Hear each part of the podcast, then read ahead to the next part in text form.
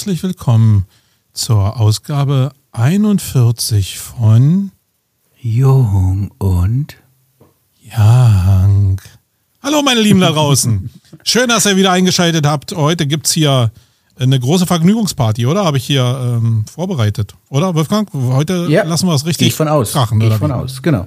Ja. Wieso haben wir eigentlich jetzt so angefangen wie Weird Crimes? War das war nicht abgesprochen? ist egal. Ich glaube, weil wir gerade ein bisschen über äh, Pornografie geredet haben. Ach so, okay. Und genau. äh, da, da war das so in meinem Kopf drin. Habe ich gedacht, dann lass, dann lass ich mal den Flow einfach fließen. Dann hast du es flüstern lassen, sozusagen. Dann habe ich es mal richtig flüstern lassen. Genau. Kennst du das? Kennst du Weird Crimes, den Podcast? Nee. Ich höre so eine. Tatsächlich. Also, ist das so wie der alte oder Krimi äh, hier Tatort? Äh, na, das ist halt True Crime und es ist eine sehr spezielle Art, wie die beiden Damen das präsentieren. Und ich finde es immer sehr geil, die flüstern immer am Anfang so ihren Namen. Und ich, ich dachte so, nachdem wir jetzt 40 Mal gesagt haben, wo, wo finde ich dich denn? In der Kemenate, ja?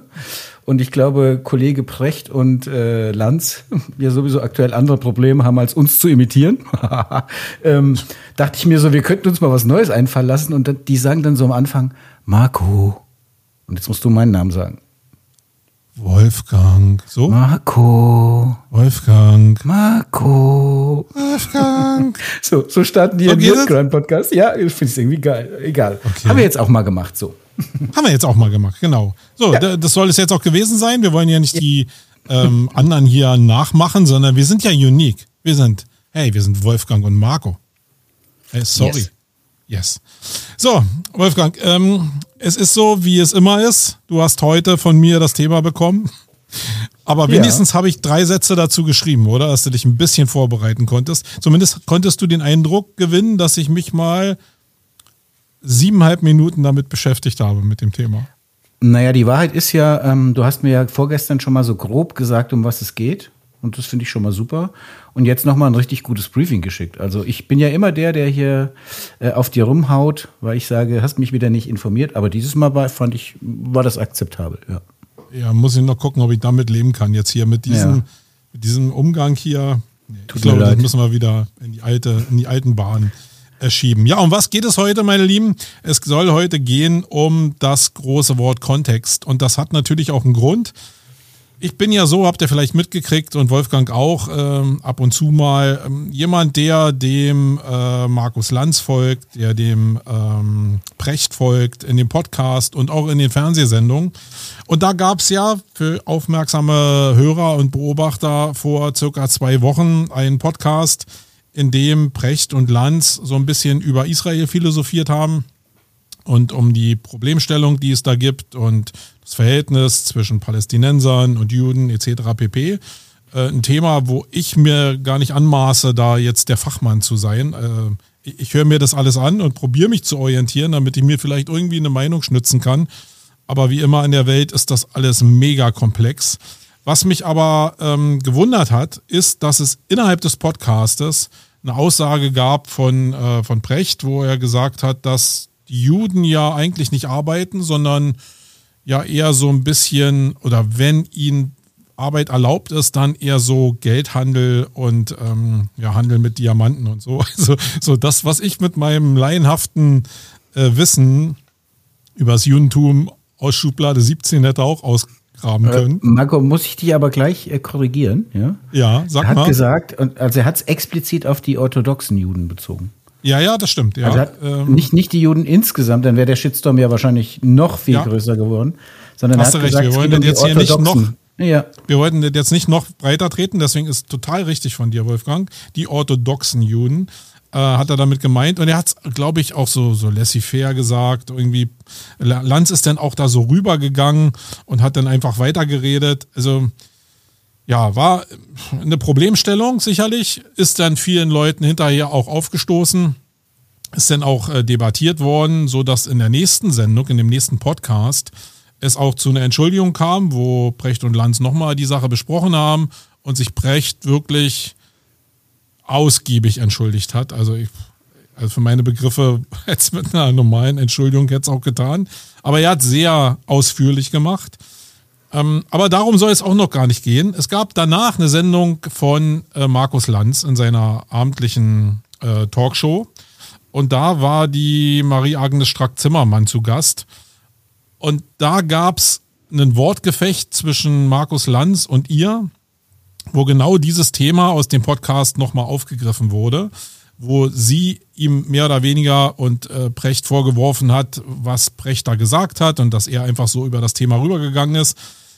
Und dann kam genau der Punkt, mit dem ich äh, heute oder worüber ich mich heute mit dir, Wolfgang, unterhalten will, nämlich der Verweis auf den Kontext. Äh, und da will ich mal kurz einen Soundfile einspielen, weil dann kommt das so ein bisschen raus. Ich habe ein bisschen was vorbereitet, Wolfgang. Oh, mega. Weiß nicht, ob ich damit klarkomme. Betrifft mich jetzt persönlich und ich muss ehrlich sagen, ich finde es schwierig. Also äh, von meiner Person, von der Person Richard David Prechts, äh, eine direkte Linie zu ziehen zu dem, was auf deutschen Wollte Straßen zum Teil stattfindet. Nee, wie wir uns ja, auch äh, committen müssen. Ja, aber es geht dann schon auch um den Kontext. Es gibt, glaube ich, wenige Leute im deutschen Fernsehen in den letzten 15 Jahren, so viele Gespräche mit Holocaust-Überlebenden in einer Fernsehsendung geführt haben, wie ich hier. Wenige. Ja, darum geht Aber es nicht. Es geht jetzt um diesen Kontext Moment. ist wichtig. Kontext ist trotzdem wichtig. Sie haben recht, es ist nicht die Zeit für Zweideutigkeiten, gebe ich Ihnen völlig recht. Und deswegen hat genau. sich Richard auch entschuldigt. So, das ist ein bisschen abgehacktes Ende, aber ich wollte einfach mal diese Stelle nochmal rausschneiden, weil und so war es ja. Ich habe dir ja einfach, Wolfgang, als ich das gesehen habe im Fernsehen, ja irgendwie äh, in Facebook einfach als Chat rübergeballert, ey, wir müssen irgendwie was mit Kontext machen. Mhm. Äh, weil mich das so megamäßig getriggert hat in dieser Show. Ähm, egal, können wir weglassen, dass ähm, ich dann eine Woche später schon gar nicht mehr wusste, was ich dir da geschickt hatte. Mir ist es dann wieder eingefallen und jetzt sitzen mhm. wir auf dem Thema. Aber jetzt bin ich auch wieder drauf und ich muss sagen, dieses Thema Kontext, ist eins, was mich immer noch catcht, weil ich glaube, dass da Sachen vorausgesetzt werden, die man nicht voraussetzen kann. Und das hat eine direkte Auswirkung auf das, was wir als Unternehmer, als, äh, als Sender hier irgendwie in Social Media oder im Marketing auch selbst machen müssen, voraussetzen können oder was wir für unsere Kunden denken müssen. Weil wenn Kontext nicht vorausgesetzt werden kann, ist das eine völlig andere Denke äh, in meinem dafür halten. Aber lass uns mal in der Basis anfangen. Als ich dir das Ding rübergeschickt habe, wie war denn deine Assoziation zum Thema Kontext? Ja, ich Was fand, hast du gedacht? Ähm, ja, ich fand das Thema super, weil ich hatte auch alles tatsächlich konsumiert. Also den Original-Podcast, Lanz und Brecht höre ich super gerne. Ich höre eigentlich wirklich, ich glaube, jede Folge habe ich gehört bisher. Mhm. Ist auch so ein festes Ritual. Ich, wer mich kennt, weiß, dass ich in der Regel, wenn es Wetter hergibt und ich gesund bin, Freitag spazieren gehe. Und dann ist das immer das, was ich tue, nämlich den Podcast zu hören in der Zeit. Ähm, also ich hatte die beiden gehört und ich hatte tatsächlich auch die Sendung gesehen mit der Frau Strack-Zimmermann. Und diese, diese doch sehr, sehr ausartende, dieses Wortgefecht will ich es mal nennen. Ja. Mhm. Deswegen fand ich das total super, dass du das als Thema nimmst. Ich hätte jetzt so das Thema Kontext gar nicht so rausgezogen, sondern eher Diskussionskultur oder so. Aber ja, finde ich total super und ist auch ein guter Anlass, weil natürlich das speziellen Thema ist, wo, glaube ich, jede Zuhörerin und jeder Zuhörer draußen nachvollziehen kann, dass es fast unmöglich ist, will ich mal sagen, hier den gesamten Kontext zu kennen. Siehst du, und da sind wir ja eigentlich schon beim Thema. Er hat ja so, und deswegen hat es mich eigentlich vielleicht auch so nur getriggert, so explizit darauf verwiesen, ja, diese, also diese, diesen Spruch, den er gemacht hat, oder Spruch ist jetzt, also diese Aussage, die er getätigt hat, dass er ja in den letzten 15 Jahren so viel äh, Holocaust-Überlebende äh, wie kein anderer in seiner Sendung hatte. Da habe ich mir nur gedacht, ja, und woher soll ich wissen, was du die letzten 15 Jahre gemacht hast? Also er setzt ja faktisch voraus, dass andere Leute imstande sind, diesen Kontext mit ihm mitzubilden, nur weil er diese, diese Weisheit hat. Und ich glaube, das ist eine völlig falsche Betrachtung, weil gerade im Zeitalter von, von LinkedIn und ich habe mit, mit dem Reinhold, ähm, liebe Grüße, falls du hier zuhören solltest, in der letzten Wayne-Folge, als wir über Events gesprochen haben, ja auch dieses Thema beackert, ähm, dass er eine Menge auf LinkedIn zum Beispiel sendet und davon abhängig ist, dass der Algorithmus mir die Sachen ausspielt. Das heißt, für ihn ist der Kontext vielleicht da, weil er in dieser Welt stattfindet, aber für mich überhaupt nicht, weil ich gar nicht in Berührung komme zu diesen Sachen. Und genauso ist es ja mit den Landsendungen. Ja, er mag es gemacht haben, aber ich weiß ja gar nichts davon. Also wie soll wie kann er den Kontext als so wichtig erachten, wenn ich gar nicht imstande bin, also als Mensch nicht erfassbar imstande bin, äh, diese ganzen Sachen aufzunehmen? Ähm, Hast du da auch so einen Disput in deinem Kopf oder ähm, ist Kontext bei dir gar nicht so ein Thema? Nee, also was du sagst, stimmt schon. Ich finde es halt, ähm, es ist jetzt kein spezielles Phänomen von Lanz und Precht. Ich glaube, gerade Politiker. Nee, nee, wir wollen es allgemeinern. Es soll genau. nur der Ein Eintrittspunkt sein in dieses Thema. Ich glaube, gerade Politiker haben da ein Problem. Ich meine, man kennt das ja. Stell dir vor, du bist ein Politiker, egal welcher Partei jetzt, und du sagst meinetwegen, ja, Migration ist richtig, Migration muss sein. Wir müssen Menschen aus aller Welt eine Heimat bieten, die vor Krieg und Tod und ja, die, deren Leben bedroht ist. Ähm, Punkt. Aber ich finde, die Migration muss anders geregelt werden. Ja, so, und dann wissen wir alle, was passiert. Nächsten Tag steht in irgendeiner Headline, Jung sagt, Migration muss abgeschafft werden. Oder so, ja. Und das ist ja völlig ohne den Kontext. Und ich glaube, das passiert ja immer wieder, dass Menschen, gerade die in der Öffentlichkeit stehen, sich auf solche Phänomene berufen und sagen, sorry, aber das habt ihr mir komplett aus dem Kontext gezogen. Und ich fand das, jetzt um bei dem Beispiel zu bleiben, in dem Fall auch sehr, sehr krass. Und ja, wie gesagt, ich konsumiere ja viel von den beiden und es ist tatsächlich so, dass ich die nie, also ich finde es völlig absurd, habe ich auch gestern im blauen Himmel, also auf Blue Sky, unser aller neue Social-Destination äh, äh nach X. Ähm, unser aller vor allen Dingen. ja, genau. Besonders deiner. Ja, meiner ähm, ganz speziell. Genau. Ich habe das da auch mal gepostet. Ich finde es einfach unsäglich, sozusagen einen Teil aus einer Diskussion zu nehmen, aus einer Sendung zu nehmen und Menschen an den Pranger zu stellen, die definitiv zu 100 Prozent bis dato immer eine komplett andere Meinung vertreten haben. Also ich glaube wirklich, David Precht und Markus Lanz Antisemitismus zu unterstellen, ist einfach absurd. Punkt. So. Und genau, jetzt also sozusagen also diese eine, diese eine Situation rauszunehmen, der hat sich da definitiv falsch ausgedrückt. So, ja. ohne, ohne Wenn und Aber. Und ich kann auch komplett verstehen, auch, dass orthodoxe Juden an der Stelle äh, betroffen sind, weil auch das stimmt ja nicht, hat er ja mittlerweile klargestellt. Es ist ja gar nicht verboten religiös. Es ist einfach so, dass Religiosität bei denen schon als Arbeit zählt. So habe ich es zumindest verstanden. Mhm. Um jetzt hier auch nichts Falsches sagen zu wollen. Ja, ich bin da auch kein Experte. Aber es ist, ich finde es einfach komplett absurd, solche Zitate zu nehmen, um dann die Menschen im Prinzip genau in die Ecke zu rücken, die sie eigentlich mehr oder weniger, ich will nicht sagen bekämpfen, aber argumentativ äh, immer, immer wieder zurechtrücken. Also das ist für mich echt schwierig, ja. Siehst du, und so kurz, wie du das jetzt äh, gedacht hast, so habe ich es noch nicht mal gesehen. Aber du hast ja vollkommen recht. Und das ist ja vielleicht im täglichen Doing genau das, was viel öfter passiert, dass die Leute eben aus einem Satz, den du sagst, oder aus zehn Sätzen, die du sagst, genau diesen Schnipsel rausnehmen und das völlig außerhalb des Gesamtkontexts setzen. Ähm, ja, hatte ich noch gar nicht so auf dem Schirm. Aber meine Frage war also, die ich mir gestellt habe, und da würde mich mal deine Meinung interessieren, ist es Menschen überhaupt möglich, diesen Kontext zu bilden?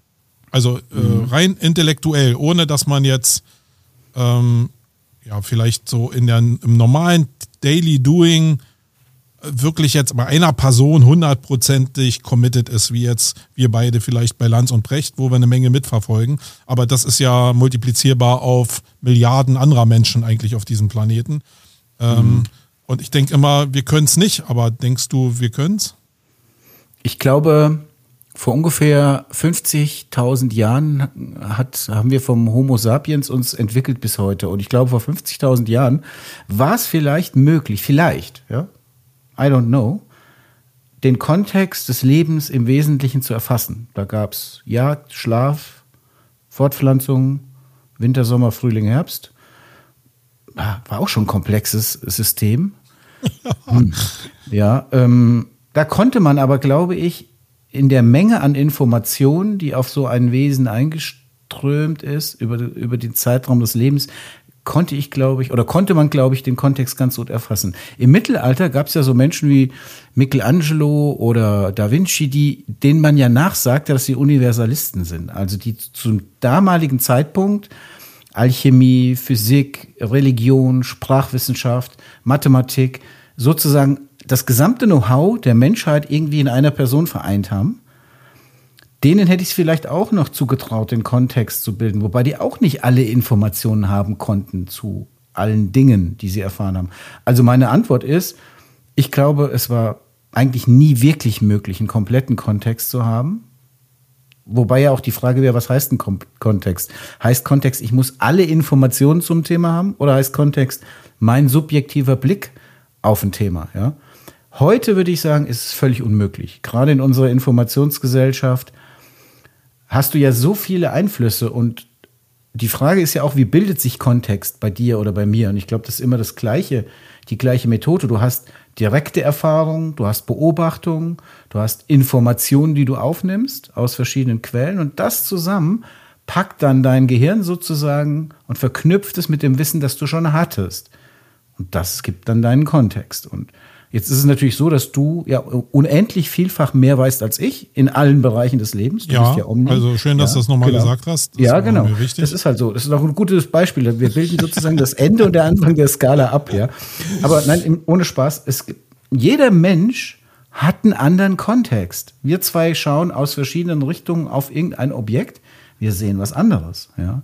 Mm, und deswegen glaube ich, es ist total wichtig, dass wir wissen, Kontext entsteht auch immer durch persönliche Vorurteile, durch den Weg der Information, durch die Art der Information, also welche Informationsquellen wir nutzen. Deswegen Kontext ist ein unheimlich sensibles Gebilde, will ich mal sagen. Also macht es aus deiner Sicht auch keinen Sinn, dass er dieses Argument vorgeholt hat in, der, in dem Fight mit äh, Stark Zimmermann?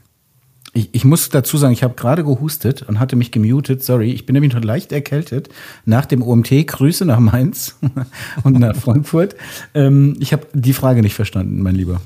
Die Frage war, ob dann Lanz eigentlich einen Fehler gemacht hat, in der Argumentationskette gegenüber Strack-Zimmermann äh, auf diesen Kontext zu verweisen. Nein, überhaupt nicht.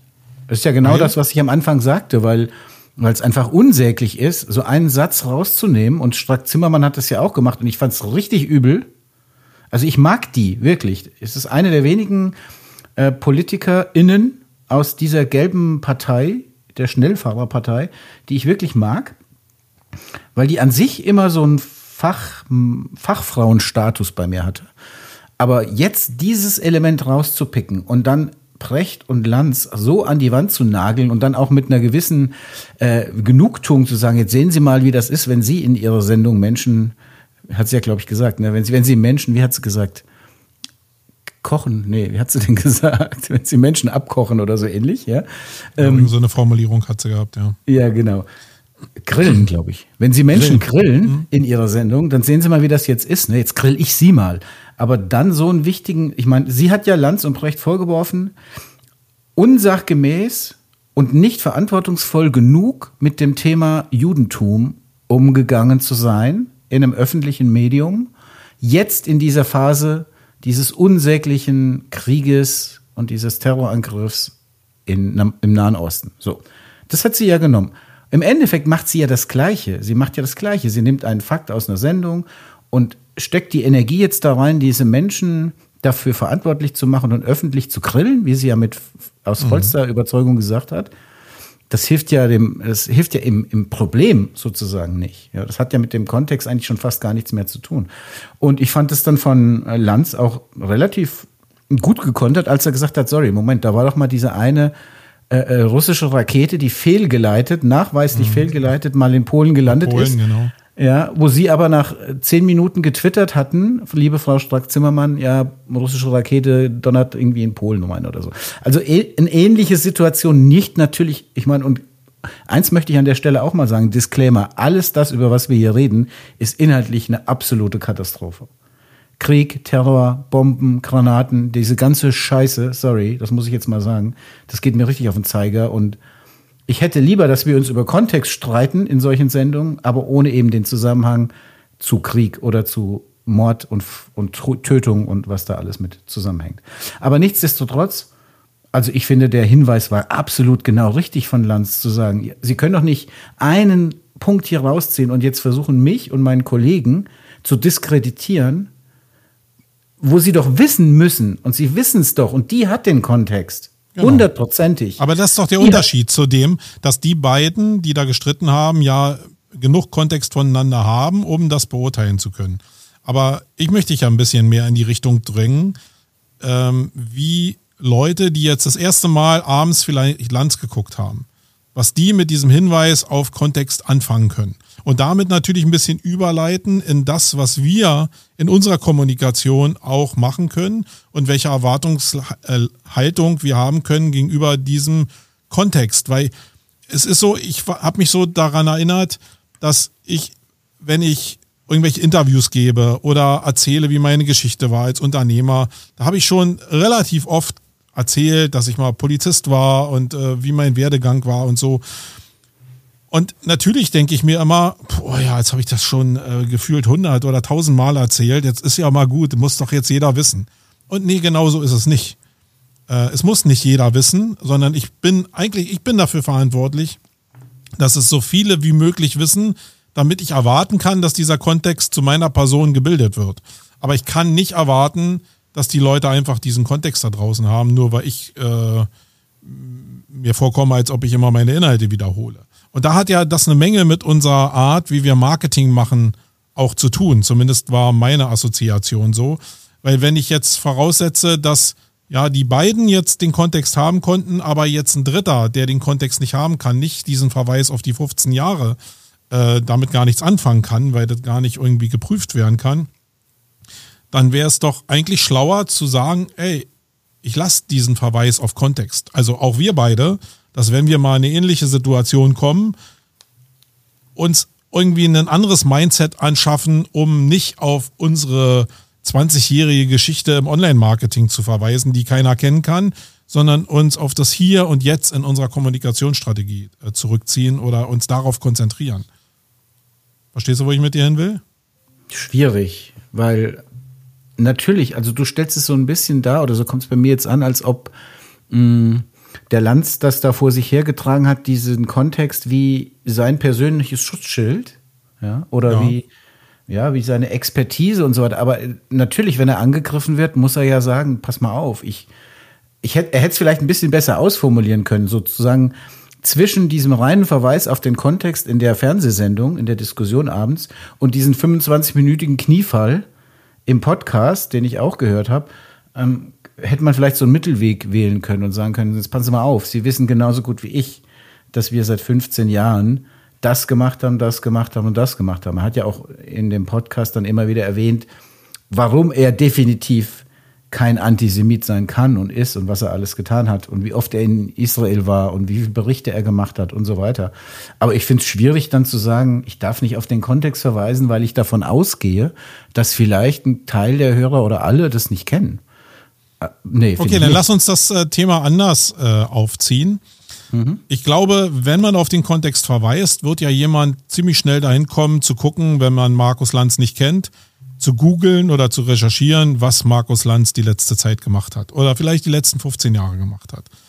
Ähm, und ich glaube, bei ihm oder auch bei Precht ist es nicht so schwer, auf Basis der Tätigkeiten äh, zu erkennen, dass er äh, nichts mit Rechts zu tun hat, dass er kein Judenfeind ist, etc. pp.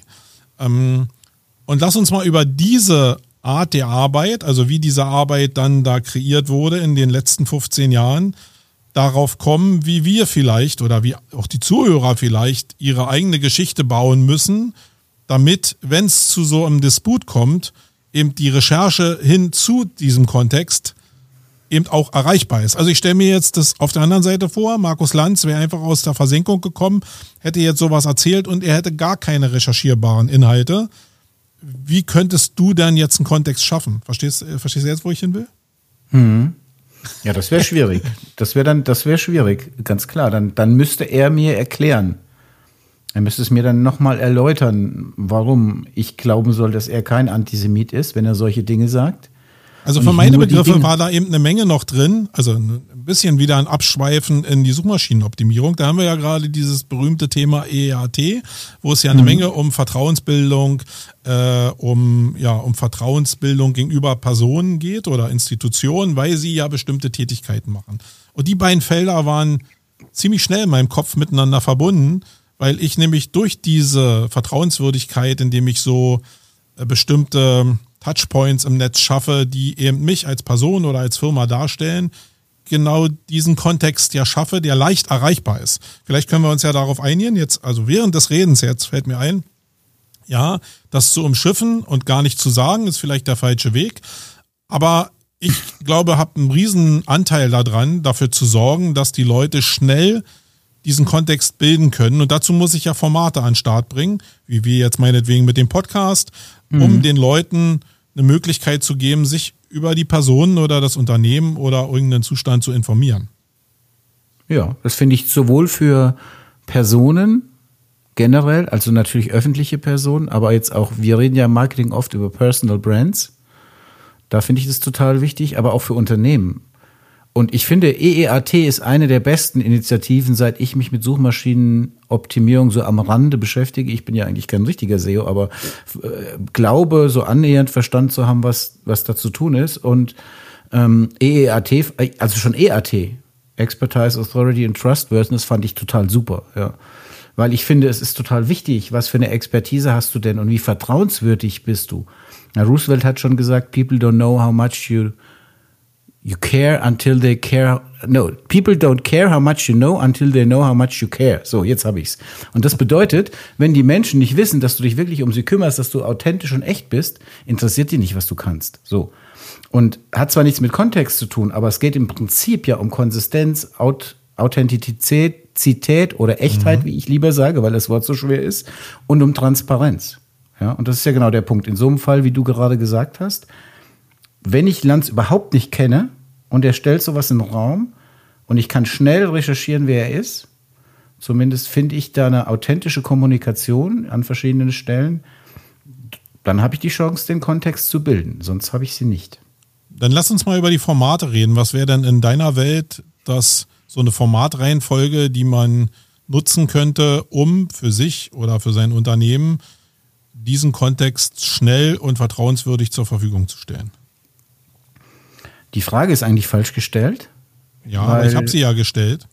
Ja, ja, die, ich verstehe auch die Intention. Ich würde sie anders stellen. Ich würde sagen, was glaubst du denn, wo erreichst du denn die Menschen und wo erreichst du denn das Ziel, ähm, Kontext herzustellen, in welchen Kanälen? Also es geht nicht so um meine Sendungsvorlieben, sondern darum, also das ist im Prinzip Doch. auch schon die Antwort. Die Antwort lautet. Doch, es ging genau darum. Ich habe dir eine ja, Frage okay, gestellt gut. und ich wollte deine okay. persönliche Reihenfolge wissen. Gut, meine persönliche Reihenfolge. Du. Meine persönliche Reihenfolge wäre über die Website. Mhm. Eine Website mit meinem Profil, wo ich reinschreibe, wer ich bin, was ich tue und warum ich das tue.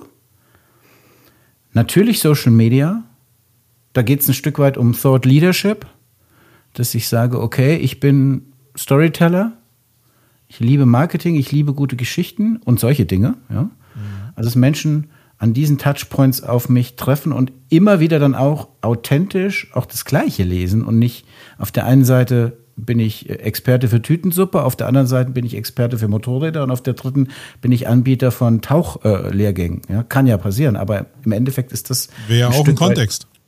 Wäre ein Kontext, genau. Wäre im Prinzip erstmal ein Kontext, aber es wäre schwieriger zu erfassen. So. Ja, genau. Und wir, wir reden ja darüber jetzt, keep it stupid simple, wie kann ich es ermöglichen, dass Menschen mich im Kontext erfassen. Da ist natürlich, also ich habe ja gesagt, Website, Social Media, ganz viel persönliche Kontakte, glaube ich auch, mit Zielgruppen, mit Menschen, mit Kollegen etc. Also ich finde, den besten Kontext schaffst du immer noch in einem persönlichen Gespräch, weil du eben die gesamte Bandbreite der Interaktion zur Verfügung hast. Reaktion, Stimme, ähm, Gestik etc. Aber wenn du jetzt über normale, in Anführungszeichen, Marketingkanäle redest, Website, Social Media, Print, natürlich kannst du auch, äh, ich habe unheimlich viele Artikel geschrieben und stehe da immer als Fachautor drunter. Führt dazu, dass Menschen zu mir kommen und sagen, sie sind doch Experte für PR. Die haben mhm. den Kontext. Ja. Die wissen aber unter Umständen nicht, dass ich auch SEO mache oder Storytelling oder sonst was. Also, ja, würde ich jetzt mal so in der Reihenfolge sagen. Also das Erste, was mir in den Kopf gekommen ist, ist komischerweise das Thema Buch. Ähm, und äh, das ist so ein bisschen in Anlehnung an das, aber ich habe als erstes darüber nachgedacht, was ist denn in unserer Gesellschaft als, als Vertrauensträger sehr, sehr stark verankert. Und ich glaube, dass das Thema Buch alt hergebracht. Ich weiß gar nicht, wie es bei der neuen Generation ist, muss ich ehrlicherweise sagen. Ich kann das jetzt nur ein bisschen aus meinem Kontext bewerten. Ähm, ich glaube, das Buch immer noch für die, äh, für die Vertrauensbildung und, äh, oder für das Bauen einer Autorität wirklich noch einen hohen Stellenwert hat. weil die Hürde, ein Buch in einer gewissen Auflage zu machen, und ich meine jetzt nicht hier diese Print par Dimont, jeder kann ja so eine Sachen machen, aber auch in einem renommierten Verlag irgendwie äh, eine Sache zu publizieren, das hat immer noch einen gewissen Wert.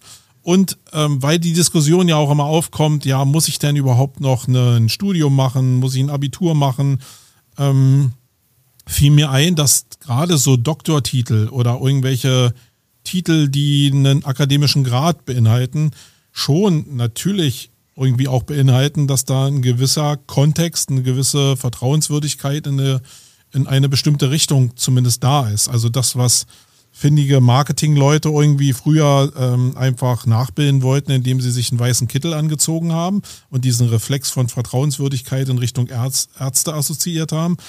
Ähm, daran zu arbeiten, glaube ich, ist auch schon ein Punkt, ja, über den man nachdenken kann. Und ich glaube Video.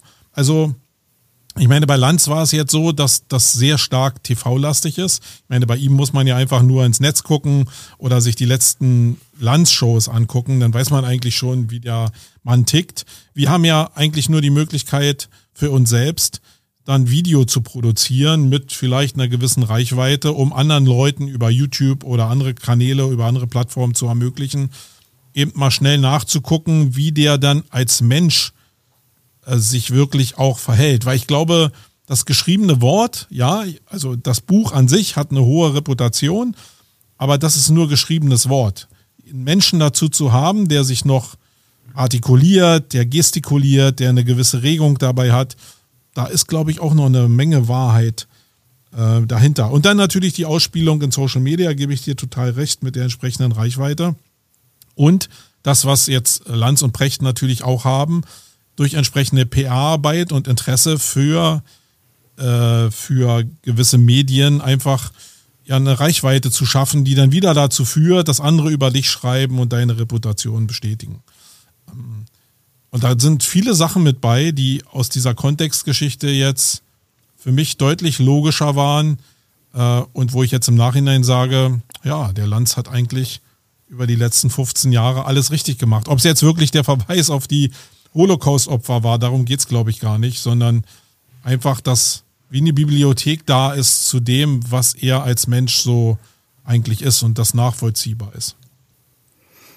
Ich habe ihn ja in Köln bei Greater, Greater, sorry, ja, genau. wieder falsch, bei Greater, habe ich ihn ja live auch erlebt auf der Bühne und habe ihn wirklich auch sehr authentisch wahrgenommen und so wie er über die Medien rüberkommt. Aber ich finde, einfach nur zur Einordnung, ist gar keine Kritik oder ja, also du hast komplett recht mit dem, was du gesagt hast, aber als du eben diese Medien aufgezählt hast, mhm. TV, Buch, YouTube, Social Media, mhm. ist mir aufgefallen, dass ich glaube, dass es nochmal eine unterschiedliche Wertigkeit gibt in der, in der, in der Bildung von, von Kontext oder auch in der, in der Erstellung oder Erzeugung deiner Personal Brand zum Beispiel. Also wie authentisch bist du wo? Und zwar finde ich, ist es ein wesentlicher Unterschied, ob du ein eindimensionales Medium hast, also äh, eindirektional oder bidirektional. Was meine ich damit?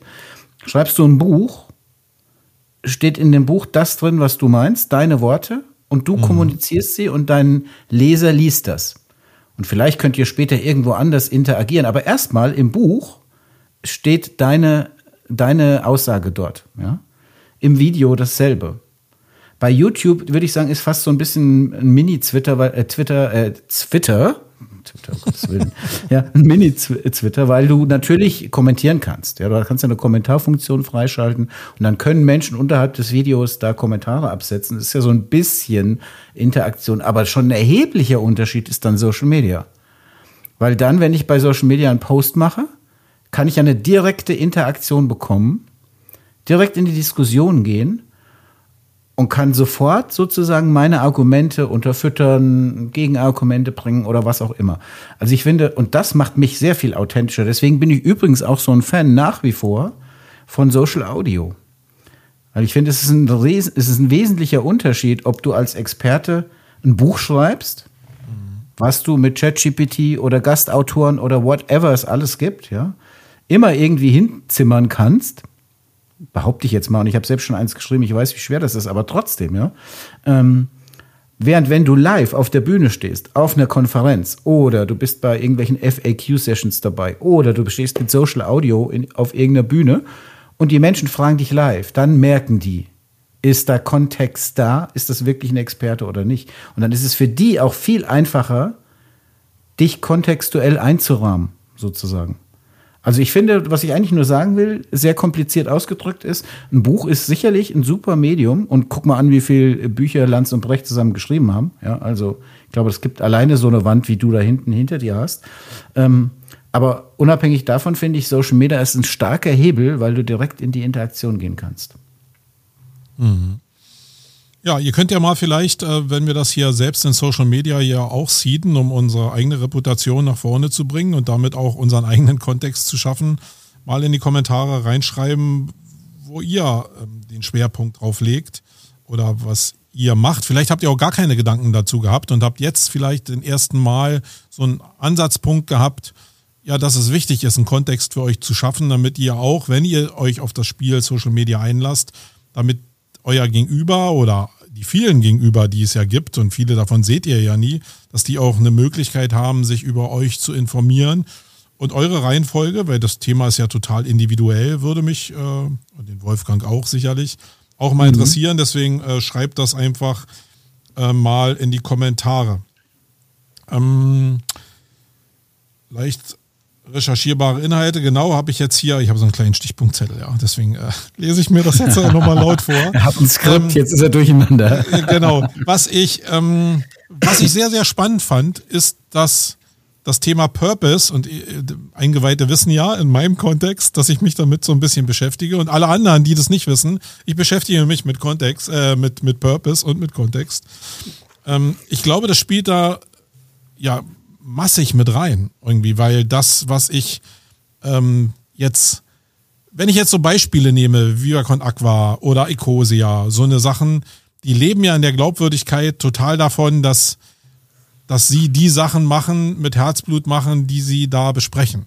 Weil sonst kommt man ja ganz schnell in diese Mühle auch zu sagen, ja, die wollen jetzt hier Wasser für alle zugänglich machen oder was Gutes in der Welt erreichen äh, ja, sollen sie da erstmal unter Beweis stellen. Und genauso ist es bei Ecosia, wo ich ja auch immer ein paar Fragezeichen habe, wo ich letzte Mal wieder bei einer Purpose-Veranstaltung den Gründer gesehen habe und auch in dem YouTube-Video wieder, da sind wir wieder bei den Formaten, auch gesehen habe, wie er über sein Thema referiert hat und auch mit welchem Herzblut er referiert hat. Und da steckte unglaublich ähm, viel drin. Das heißt, wenn du dich jetzt mit dem Thema als Unternehmen oder als Person Purpose beschäftigst, und ich weiß, Purpose ist jetzt ein Riesenbegriff, auch dieser Begriff Sinn, aber wenn ich den jetzt unternehmerisch runterbreche auf Sachen, die dem Gemeinwohl dienen, äh, dann wäre doch auch sehr hilfreich, wenn man sich mit so Sachen beschäftigt. Ja, also jetzt nicht einfach nur Bäume pflanzen, sondern ja, vielleicht, wenn ich zum Thema Nachhaltigkeit Stellung beziehen will, zu sagen, ey, ich habe hier ein paar Quadratmeter oder Hektar Wald gekauft, die ich gemeinsam mit anderen Unternehmern hier wirklich mit meinem Team zusammen hege und pflege, sodass die Bäume nicht eingehen. Das ist doch schon ein Punkt Purpose und ein Punkt Authentizität und auch ja, Kontext, um es dahin zu spinnen, weil ich ja glaubwürdiger bin in dem Thema Greenwashing meinetwegen, wenn es darum geht. Oder? Mhm. Da hatten wir ja die Thüringer Baumpaten da. Ja, genau. Das war ja auch, ich fand ja auch, das war ja auch ein sehr, sehr ähm, authentisches, sehr authentischer Podcast und auch, man, ich fand, man hat auch äh, gemerkt, ich habe jetzt leider vergessen, wie der Gast hieß, aber äh, wir haben echt gemerkt, dass er das aus, aus voller Überzeugung macht. Und ich finde, gerade in der Zeit, wo Menschen mehr Wert legen, also gefühlt legen Verbraucher ja mehr Wert auf nachhaltige Produkte, ethische Prozesse, ethische Unternehmensausrichtung und solche Sachen, finde ich, ist das in der Kommunikation starker Hebel, um mehr Kontext zu schaffen. Also es ist halt so, wenn du deine Werte als Unternehmen kommunizierst, bildest du ja automatisch den Kontext. Also wenn du nicht nur sagst, ich habe Produkt A, B, C, sondern auch sagst, wir stehen für, jetzt mal ganz platt gesagt, ne? Ähm, mhm. dann bildest du einfach in der Welt heute, wo Kontext oft fehlt, gibst du den Verbrauchern die Chance, mehr Kontext für dich herzustellen. Das glaube ich schon, auf jeden Fall. Aber mal Hand aufs Herz, äh, wir reden ja jetzt sehr viel über Kontext und über Sachen, wo man sich informieren kann. Das immer jetzt multipliziert mit allen, mit allen Menschen dieser Welt, die Kontext produzieren könnten. Ich glaube ja immer noch, dass das alles, auch wenn wir darüber reden, das ist die richtige Zielsetzung vielleicht, aber am Ende des Tages können wir Menschen das doch alles gar nicht konsumieren. Wir, wir suchen in der Welt nach Gerechtigkeit und probieren Gerechtigkeit zu definieren über Kontext. Das heißt, wir verstehen unbedingt, was der andere da jetzt irgendwie macht. Ja, also ich habe mal irgendwie so ein so, ein, so eine Dokumentation über einen Nazi gesehen. Da haben sie den interviewt und der hat gesagt, äh, also Nazi, damit komme ich ganz gut klar, aber stell mir bloß keinen Migranten vor oder keinen Flüchtling vor, irgendwie, dass ich mich mit dem unterhalten muss, weil der eine höllische Angst davor hatte, diesen Kontext zu schaffen zu diesem Menschen und und dann ist ja der GAU, dass der mir vielleicht auch noch sympathisch ist. Ähm, aber im Kern, alles, was wir so sehen da draußen, wenn die Menschen überfordert sind mit Kontext, probieren sie einfache Wahrheiten zu bilden. Und das mhm. ist das nicht vielleicht die Wahrheit, dass wir einfach so tun in so einer Blase, dass wir das alles durch Inhalt auch regulieren könnten. Und eigentlich sind wir Menschen auf unser kleines Schubladending äh, begrenzt und eigentlich auch auf den Stammtisch, weil mehr Informationen können wir gar nicht verarbeiten. Wir müssen unser Leben in Schubladen bauen, damit wir es überhaupt im Griff behalten, gerade was Informationsflut anbelangt. Ähm, also machen wir es nicht eigentlich falsch irgendwie, weil wir es zu komplex machen und zu kompliziert machen? Ja, wenn wir es zu komplex und zu kompliziert machen, dann machen wir es definitiv falsch. Denn äh, die Botschaft macht ja keinen Sinn, wenn sie nicht ankommt. Ja, aber es wird ja also automatisch durch die Menge so kompliziert, dass es für keinen Menschen mehr handelbar ist. Naja, ich sag mal Guckt so. Ja, ich ja probiert mich in die Ukraine-Konflikte da so ein bisschen einzuarbeiten, auch geschichtlich etc. pp. Und dann kam die Israel-Nummer. Und ich musste erstmal mhm. wieder von vorne anfangen, weil ich natürlich in der Schule eine Menge über Israel gelernt habe, so ein bisschen allgemein die Sache verfolge. Aber so wie die, wie die Zusammenhänge jetzt wirklich geschichtlich waren, also und wer macht denn das? Also die wenigsten Leute geben sich dann so viel Mühe, fair mit dem Thema umzugehen aus, aus der Perspektive. Und warum machen sie das? Nicht, weil es alles schlechte Menschen sind, sondern weil sie völlig überfordert sind mit der Masse an Informationen. Hm. Genau. Und das, ich glaube, das ist auch ein großes Problem der Politik. Hm. Dass es halt wahnsinnig schwierig ist. Entscheidungen sind heute nicht ja oder nein, sondern sind sehr häufig sehr komplex. Ich möchte auch gar nicht Regierungsverantwortlicher sein, der die eine oder andere Entscheidung fällen muss oder darf, weil es einfach nicht so einfach ist, wie wir aus unserer kontextuellen Sicht vielleicht glauben. Es gibt viele Parameter, die man nicht kennt und so weiter. Die Kunst ist es aber, denke ich, und das ist ein Problem der Politik heutzutage, die, die Inhalte verständlich so rüberzubringen, dass du eben den Kontext hast. Ja, und das geht, das kann man machen, also nicht immer, aber es geht besser, finde ich, als es heute ist. Oft werden Entscheidungen getroffen, wo die Menschen in der Mehrzahl nachher das Gefühl haben, ich habe überhaupt nicht verstanden, warum die das jetzt gemacht haben. Ja. Was, was war denn jetzt, warum schalten wir jetzt die AKWs ab oder machen dies oder das oder jenes oder wird das Geld erhöht und das Geld nicht und die Besteuerung oder whatever, ja. Weil man einfach den Kontext nicht ausreichend erklärt aus Sicht der Politik. Ich finde, Kommunikation, politische Kommunikation, ist somit die schlechteste Disziplin, die in Berlin gemacht wird und es gilt generell so.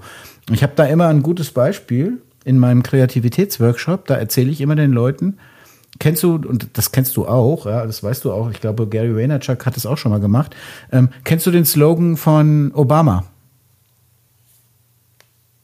Welchen? Sein, sein Hauptslogan, den er gehabt hat als Präsident in der Wahl. Ich, ich helfe dir mal. Yes, mhm. we can. Ja, genau. Aber yes, hat er nicht im zweiten can. Wahlkampf noch einen anderen, eine andere Variation gehabt? Ist das schon wieder Kontext? Da wird schon wieder, ja, aber egal, mach mal weiter. Ja, aber äh, Yes, we can. Ganz ehrlich, das ist ein kontextbildender Slogan. Weil in dem Moment, wo ich den verstehe und sage und aufnehme, weiß ich, okay, hier will einer mich enablen. Der sagt, okay, wir, wir sind zu mehr fähig. Da passiert was in meinem Kopf, in meinen Synapsen. Ich nehme das auf und verstehe das. Natürlich habe ich nicht den kompletten Kontext seines Wahlprogramms an der Stelle. Aber ich habe das Gefühl, ich verstehe den. Mhm. Und übrigens, Make America Great Again, scheiße, aber war genauso gut, ja.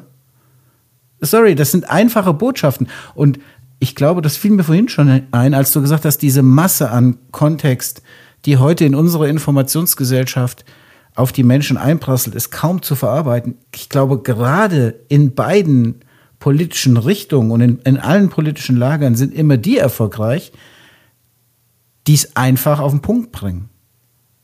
Ja? Also Make America Great Again ist für die Leute, die das möchten, sehr, sehr geil, der Slogan. Und Yes We Can ebenso. Und ich glaube, je komplexer die Botschaft, umso schwieriger das kontextuelle. Aber Aufbauen. denken wir denn aber nicht vielleicht falsch? Also meine, meine Gedanken gehen jetzt mehr in die Richtung während des Redens, dass wir im Marketing ja denn, wenn die Wahrheit ja so ist, wie du sie gerade beschrieben hast, und ich folge dir da total, dass wir eigentlich viel zu kleinteilig denken, sondern wir müssten eigentlich viel mehr für die Kunden in Kampagnen denken und dann diese Kampagnen ausfüttern, aber mit einem Slogan starten, der kräftig genug ist, um eine gewisse Sache pauschal darzustellen, aber da eine Menge hinter diesem Narrativ zu vereinen, was damit ausgedrückt wird. Und dann innerhalb einer Kampagne die Sachen breiter zu machen. Jetzt ist ja so, dass sehr viele Leute sehr viel Bruchstücke senden. In, in, also wirklich Bruchstücke senden und da nehme ich mich mhm. überhaupt gar nicht aus.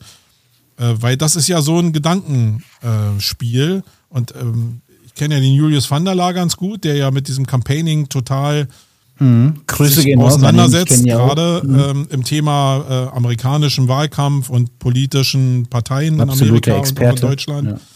Und bei dem war ich ja mal bei einem Workshop und die denken das genauso vom Campaigning. Die haben ja, das haben wir ja auch schon mal besprochen, so Fußballfelder, wo die dann die Beteiligten in dem Campaigning irgendwie so reinziehen, aber mit einer ganz einfachen Botschaft an den Start gehen und so macht Greenpeace das ja auch. Und jetzt, während wir darüber reden, glaube ich, ist das eigentlich die schlauere Methode, als dieses kleinteilige Marketing-Gewichse da zu machen. Muss mal wieder was auspiepen. Ja, genau. Ich musste noch mal husten eben, sorry. Ich muss noch mal trinken, sorry. Ähm, nee, bin ich komplett bei dir. Und dieses Campaigning, was du sagst, ist ja im Personal Branding eigentlich die Echtheit. Du machst ja in deiner Perso äh, bei deiner Personal Brand hast du ja nicht eine Kampagne oben drüber stehen. Ja, aber du könntest eine Kampagne drüber stehen haben. Du könntest ja das wie ein Wahlkämpfer anfangen. Wie jetzt äh, Wolfgang geht jetzt in den Wahlkampf da draußen äh, sehr, sehr viele Menschen mit einer Botschaft zu erreichen. Meinetwegen Storytelling. Und äh, du machst jetzt eine Kampagne zu Storytelling und darunter, also und, ähm, baust einen Claim zum Storytelling und dann mhm. machst du unter dieser Kampagne, baust du alle deine Medien, die alle auf dieses Ziel einzahlen. Ist ja ein anderes Denkmuster, als zu sagen, oh, ich mache heute mal ein Buch, ich mache heute mal ein PDF hier so als, als Leadmagnet, so. Das ist ja alles sehr kleinteilig gedacht. Das folgt ja keinem Narrativ, keinem höheren Ziel. Aber mhm. man könnte ja als Marketer so denken und das wäre doch, also für mich hört sich das jetzt, wo wir drüber reden, total schlau an. Ja, zumindest spannend. Und vielleicht sind wir denn wieder auch in einer Welt, die mehr mit Werbeagenturen zu tun hat, als mit kleinteiligem Marketing. Ähm, sind alles so jetzt Gedankenfetzen, die ich so in meinem Kopf habe, weil wir ja Online-Marketer, als wir noch alles tracken konnten, mittlerweile können wir immer weniger tracken, äh, natürlich immer mit dem Finger auf die gezeigt haben, ist ja nur Werbung, ist ja nur Werbung. Ja, aber Werbung ist direkter verbunden mit Campaigning als das Online-Marketing. Natürlich gehört das auch dazu, aber die denken das schon, also wenn du diese Kampagnen für viele Millionen Euro siehst, die denken das schon sehr, sehr stark von oben als Kampagne und nicht so kleinteilig halt. Und da liegt auch ein taktisch-strategischer Unterschied und vielleicht auch ein Vorteil den Werbeagenturen, den Online-Marketing-Agenturen. Also wir haben tatsächlich Kunden, bei denen wir ausschließlich in Kampagnen denken. Tatsache. Also da ist die Kampagne, da steht der Slogan und dann wird überlegt, welche Kanäle, welche Medien, was passt hier darunter, unter der Kampagne, zu der Kampagne mhm. und zu dem Zielpublikum. Total spannend. Also finde ich auch äh, richtig ja, gut. Vom Ansatz fände ich es einfach mal ganz gut, ja. Mhm. Ähm, ja, mehr hatte ich eigentlich zu dem Thema gar nicht. Ich fand eigentlich das, was jetzt dabei rausgekommen ist, ich habe dich ja in das Thema so ein bisschen reingeschubst. Mhm äh, ist ja immer so ein bisschen ja offen. Ich weiß gar nicht, wo es so hindriftet, die ganze Diskussion. Und ihr da draußen werdet bestimmt noch ganz andere Perspektiven darauf haben. Das Auf macht es Fall. ja auch so spannend. Das ist mhm. ja auch das, warum ich Events jetzt auch wieder, also Live-Events, so wirklich angefangen habe, wieder so massiv zu lieben, weil ich glaube, dass es genau für diese Fragestellung, egal jetzt aus der Perspektive Online-Marketing oder Campaigning, Orte geben muss, wo sich Menschen austauschen im größeren Rahmen. Nicht nur hier Wolfgang und Marco, sondern wirklich mehrere Menschen austauschen, damit die ihre eigene Wahrheit aus diesen Sachen dann bilden können. Und ich hatte heute auch noch ein Gespräch zum Thema äh, Purpose. Da ging es genau darum, dass es eben auch für Purpose gar keine Wahrheit gibt. Es gibt nur ganz viele Bruchteile, ganz viele Puzzleteile, die man, wo man die Chance hat, das in seinem eigenen Puzzlebild am Ende zusammenzusetzen, äh, in der Hoffnung, dass dann das Konterfei von einem selbst da drauf ist, als Spiegelbild für einen glücklichen Menschen. Ja, und ähm, aber die Frage, die, ich jetzt, die mir, ja. mir, noch so ein bisschen in den Synapsen brennt, ist, wo du jetzt ja, ja im Kampagnenmodus, im Kampagnenmodus angekommen bist, liefert denn die Kampagne dann besseren Kontext als kleinteiliges Marketing? Ja, sie ist leichter zu erfassen. Wir hatten ja jetzt gesagt, dass wir also den Kontext nicht völlig abschaffen wollen und auch nicht können. Ich glaube, es ist ja auch utopisch, mhm. auch, aber es ging jetzt mir darum, Lösungswege da zu finden. Und ich glaube, Erreichbarkeit von Inhalten ist ein Lösungsansatz gewesen. Also überhaupt Inhalte zu produzieren, ja. Die mhm. Erreichbarkeit, so dass viele auch Touchpoints zu diesen Inhalten auch. haben. Mhm. Genau. Und um es noch leichter zu machen, ähm, das in eine Kampagne einfach reinzudrücken, damit es leichter für die Leute im ersten Angriff zu verarbeiten ist. Auch wenn viele mhm. dann aufschreien werden, weil so Campaigning und so Leitsprüche ist ja sowas ein bisschen wie so eine, so eine, ähm, so eine, so eine aufmerksam, so eine reißerische Schlagzeile in Social Media. Aber ein intelligenter Claim, wie die, die du jetzt aus dem amerikanischen Wahlkampf gesagt hast, die sind ja schon durchaus wirkmächtig. Und das zu schaffen für, für seine eigene Marke ist, ist doch schon cool. Also muss ich wirklich sagen. Also ähm, Weißt du den aktuellen Claim von Audi? Mir fällt er jetzt aktuell nicht ein. Vorsprung durch Technik?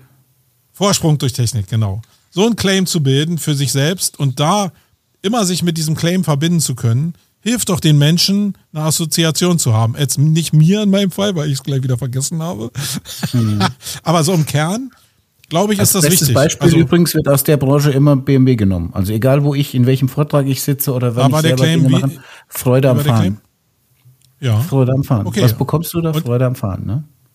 Und da waren ja zum Beispiel die Magazine, die die veröffentlicht haben und so, da weiß ich zumindest, weil ich da mal einen Touchpoint hatte, dass da sehr stark darauf geachtet wurde, dass diese Freude am Fahren auch in diesem Magazin und in den Formaten auch wirklich immer so als, als roter Faden nach vorne getragen wurde. Und ich glaube, mhm. das macht schon Sinn. Das löst vielleicht nicht unsere Probleme. Am Ende des Tages wird es in der Überforderung stecken bleiben, weil einfach sehr, sehr viele Leute immer noch dann diese Claims senden und dann sind eine Million Sender und eine Million Claims und ich bin genauso schlau wie vorher. Ähm, aber es ist der einzige Weg, den ich so irgendwie sehe, um es vielleicht ein bisschen händelbarer zu machen. Ja, oder man geht wieder auf den Stammtisch zurück und macht halt irgendwie die ganzen Medien aus. Mhm. Was, was übrigens der Stammtisch, ich habe noch zwei Sachen hier auf meinem Zettel stehen, die würde ich auch gerne noch loswerden in dem Kontext, weil ich habe mich ja echt damit beschäftigt, jetzt auch die letzten 20 Minuten vom Podcast. Nein, aber was wirklich total wichtig ist, und da ist Stammtisch ein gutes Beispiel oder ein guter Aufhänger. Eigentlich wollte ich es festmachen an Social Media, aber Stammtisch ist ähnlich. Was heute sehr gefährlich ist, finde ich, im Themenbereich Kontext oder Meinungsbildung generell, ist der Echokammer-Effekt. Und der Echokammer-Effekt, das ist der Effekt, der sagt, wenn du am Stamm, also gehen wir jetzt mal davon aus, ein Mensch befindet sich in seinem Lebensumfeld, ist vielleicht Landwirt, arbeitet den ganzen Tag auf seinem Bauernhof, geht zweimal in der Woche abends an den Stammtisch. Dann hat er, ist seine Meinungsbildung passiert zum Großteil an diesem Stammtisch mit den Menschen, mhm. die da sitzen. So, und das heißt, er umgibt sich im Prinzip, also er wird wahrscheinlich langfristig nur mit Menschen zusammensitzen, die ihm einigermaßen sympathisch sind oder das gleiche Thema haben wie er. Kartenspielen, keine Ahnung, Landwirtschaft, whatever, ja. Und dieses Phänomen tritt heute im großen Umfeld auf im Social-Media-Bereich. Das heißt, Menschen, und das ist ja auch ein politisches Problem, Menschen beschäftigen sich nur noch mit Informationsquellen, die das bestätigen oder kommunizieren, was sie selber denken.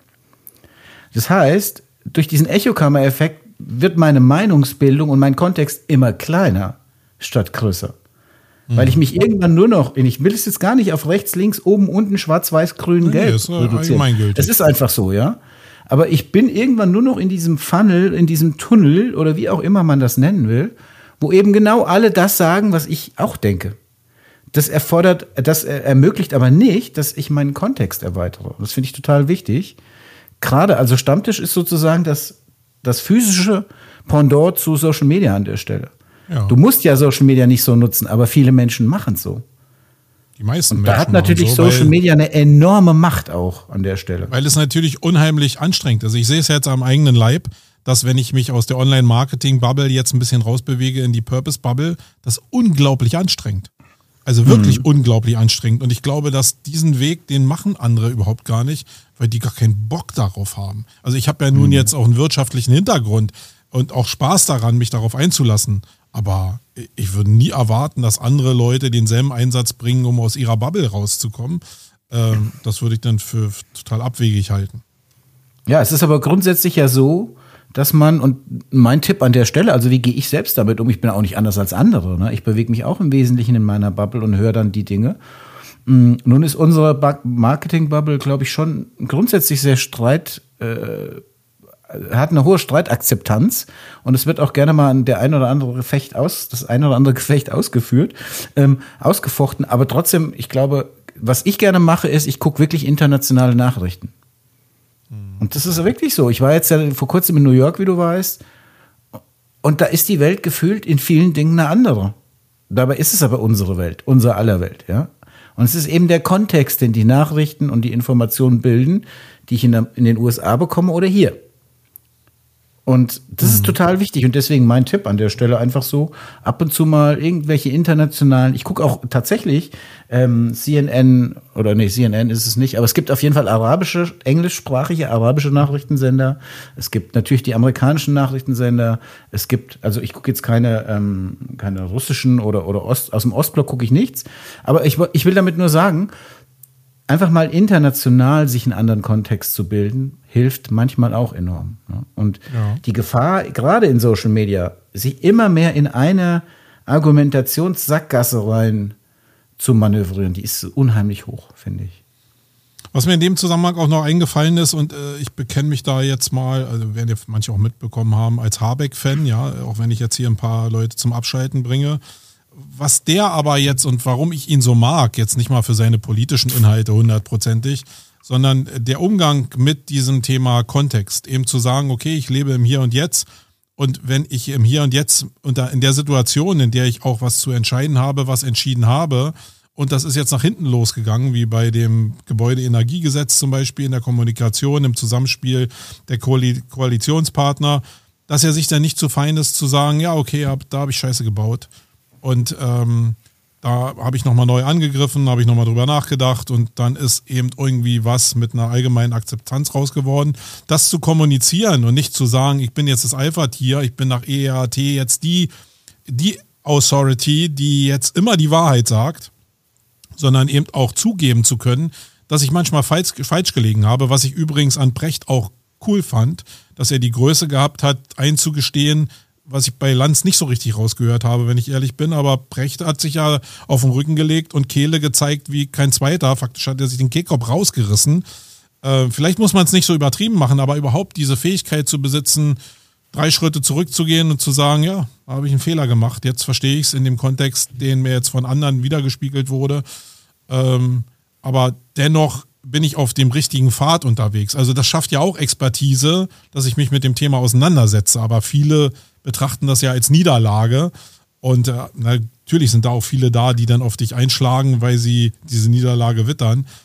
Aber dennoch glaube ich, dass diese Kultur eben auch in Social Media eine Fehlerkultur zu haben und nicht diesen Anspruch zu haben, perfekt sein zu wollen, dass das einen großen Faktor macht, um am Ende des Tages auch mehr Leute zu haben, die dir zuhören mit dem, was du denn da erzählst, weil sie ja, die meisten wissen doch, dass sie selbst auch nicht perfekt sind.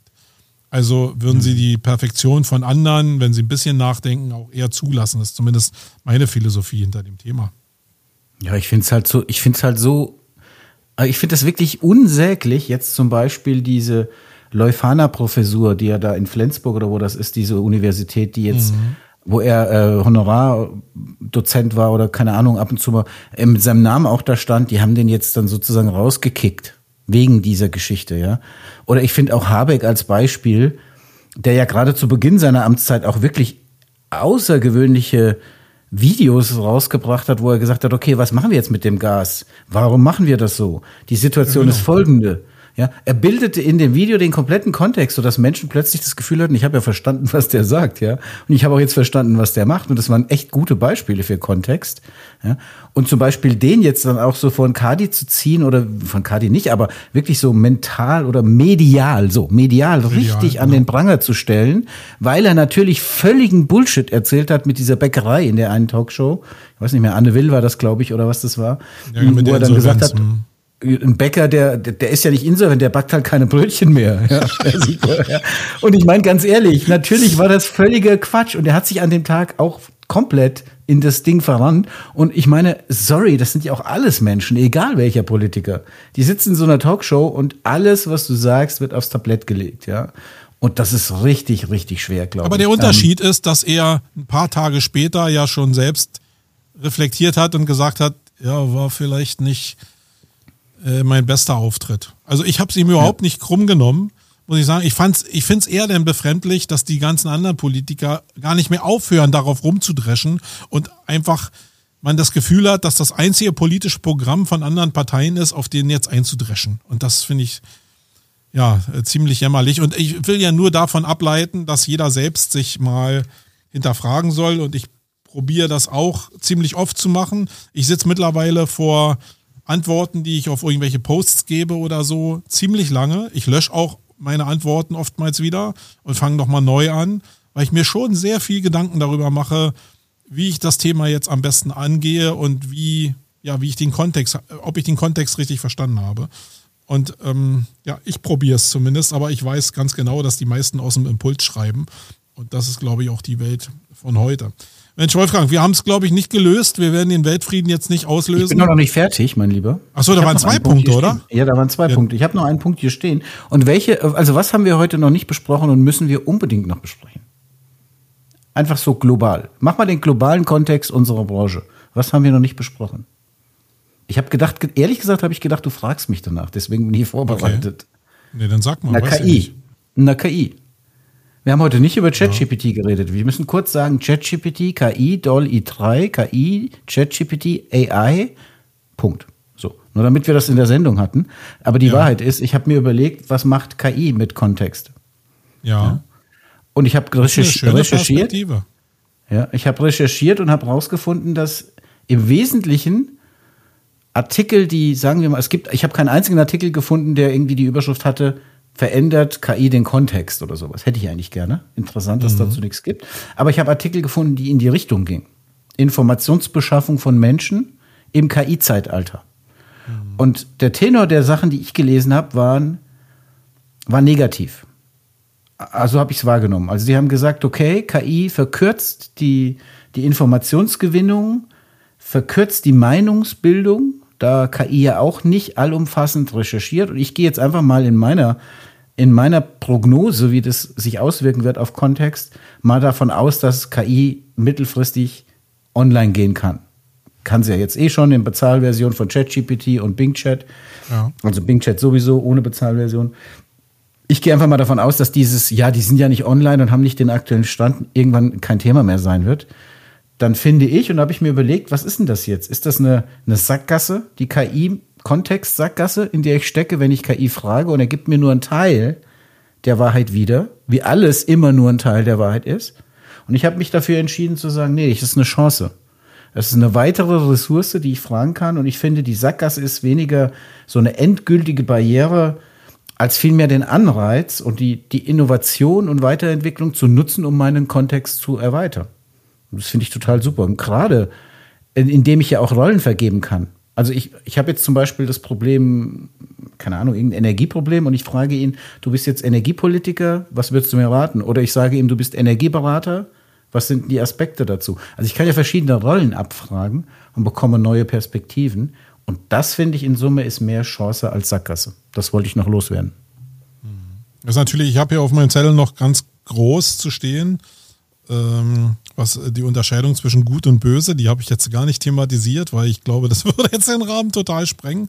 Weil am Ende gebe ich dir vollkommen recht, es ist eine Chance, dass ich Informationen filtern kann. Äh, da fehlen mir natürlich noch so ein paar Sachen. Ich meine, ich, ich äh, gucke mir jetzt nur das Internet an. Ich meine, wir beide kommen noch aus der Zeit, da war Print noch total aktuell. Das heißt, äh, Clipping und so waren da Riesenthemen. Also dieses ganze Thema, was in der Suchmaschinenoptimierung auch einfließt in äh, werden jetzt Menschen irgendwie, also Erwähnungen auch ähm, irgendwie mit einbezogen ähm, oder Erwähnungen, die durch Clipping eben in Printmedien da sind oder Erwähnungen in irgendwelchen anderen Medien, Funk, Bild, Funk und Fernsehen. Ähm, die Sachen fehlen mir noch und man muss natürlich immer wissen, wer der Aggregator da ist, weil ich kann natürlich diese LLMs natürlich genauso frisieren, wie ich es haben will. Ähm, hm. Und da wird es ja wieder um Autorität gehen und auch darum, auf welcher Seite stehe ich denn eigentlich?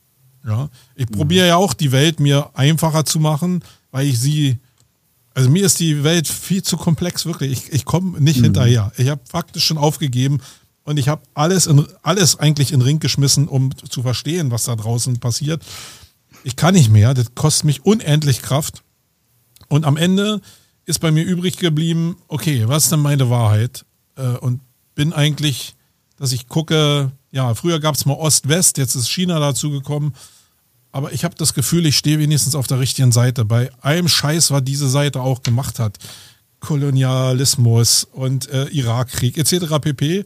Aber am Ende muss man so egoistisch sein. Also ich bin es zumindest zu sagen, ja, ich habe, solange ich hier auf dieser Welt lebe, Frieden gehabt. Und mir geht's gut, ich habe immer was zu essen gehabt. Ich bin eigentlich ein glücklicher Mensch.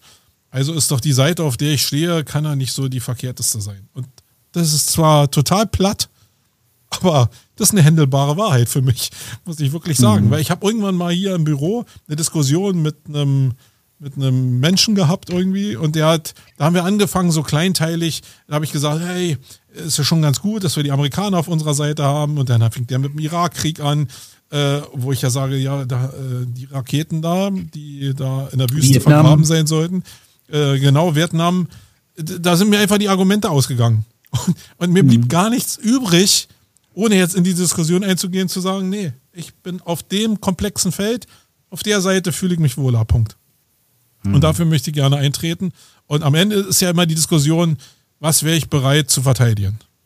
Weil in der Ukraine sieht man ja, dass du für irgend, an irgendeinem Punkt musst du bereit sein, auch deinen Arsch dafür zu riskieren, für die Seite, für die du stehst. Und da kann ich es nur so einfach runterbrechen, denke ich mal. Aber löst äh, Kontext auch überhaupt gar nicht, sondern ist eigentlich mehr so, auch wieder wie Lanz, äh, wie, wie Precht, äh, auf den Rücken legen, Kehle zeigen und aufgeben. Aber ich glaube, dass, dass ähm, je mehr Kontext du eben hast, Entscheidungen oder Meinungen fundierter und leichter werden. Also ganz klar, wenn Menschen, es heißt aber nicht automatisch, dass Menschen, die viel Kontext haben, also ich weiß ja von dir jetzt, auch wenn du jetzt mit dem Lob wieder schlecht umgehen kannst, aber ich weiß ja, dass du sehr omni, wirklich sehr omni interessiert bist, dass mhm. du viele Sachen liest, in viele Bereiche gehst, auch sowas wie Purpose komplett neu anfasst, wofür ich dich wirklich sehr mag, das mag ich wirklich total gut.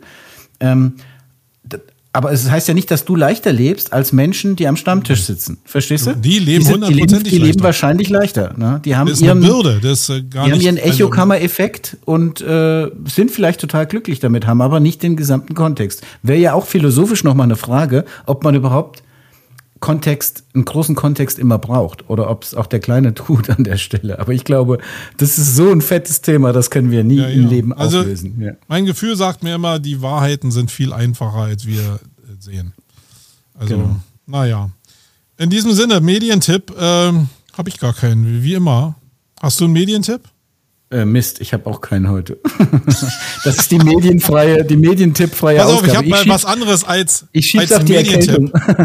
ich will nochmal ähm, äh, mich nicht lobhudeln, sondern für alle Leute, die vielleicht ein ähnliches Problem haben wie ich, will ich einfach mal ähm, sagen, dass ich mich vor sechs Wochen entschieden habe, nach äh, leichten Hinweisen durch meinen Internisten und entsprechende Blutwerte, äh, mein Konsum von äh, mein Konsum von äh, Cola Light und Zucker äh, massiv einzuschränken. Ähm, also sowas wie eine rote Karte. Und ich glaube, gerade im Konsum von Cola Light, muss ich sagen, erkenne ich oh. sehr viele Wegbegleiter. Oh. Ich glaube, da könnte oh. man eine Selbsthilfegruppe aufmachen. Oh. Ähm, es muss ja vielleicht Felix. nicht. Felix Beilhardt. ja, ist ja auch so ein, Cola Light Junkies. Felix und ich sind die Pepsi Max Fraktion, ja. Okay, ja.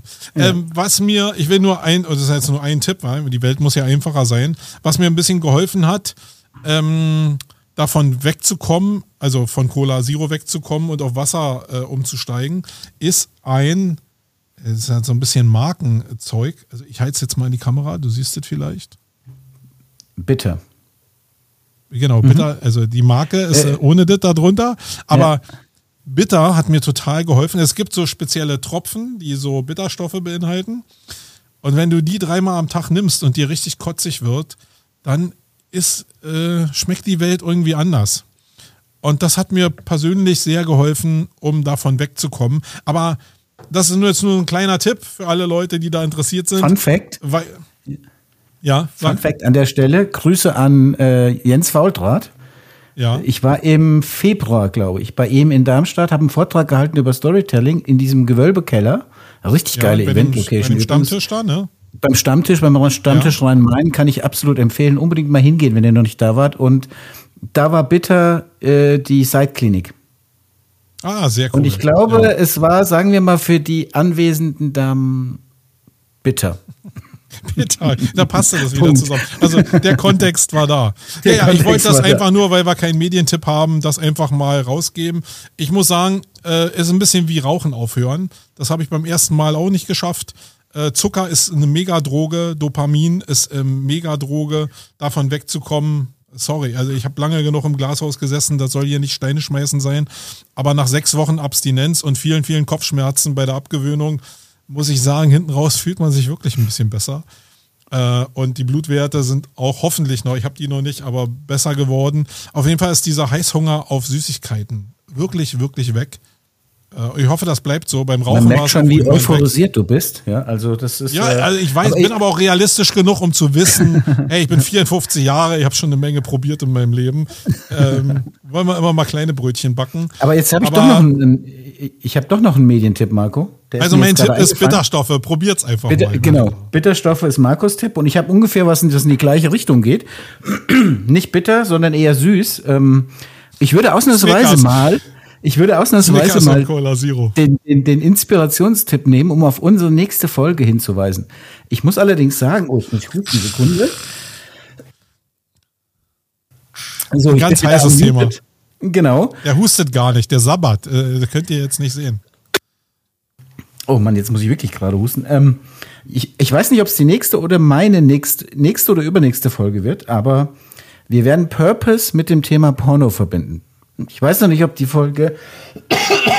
Mann, Mann, Mann. Ob die Porno Purpose oder Purpose Porno heißt, aber Medientipp. Genau, also es ist ein Thema, was nie hätte von mir kommen können, sondern es kommt immer von denen, der äh, mehr Haare auf dem Kopf hat.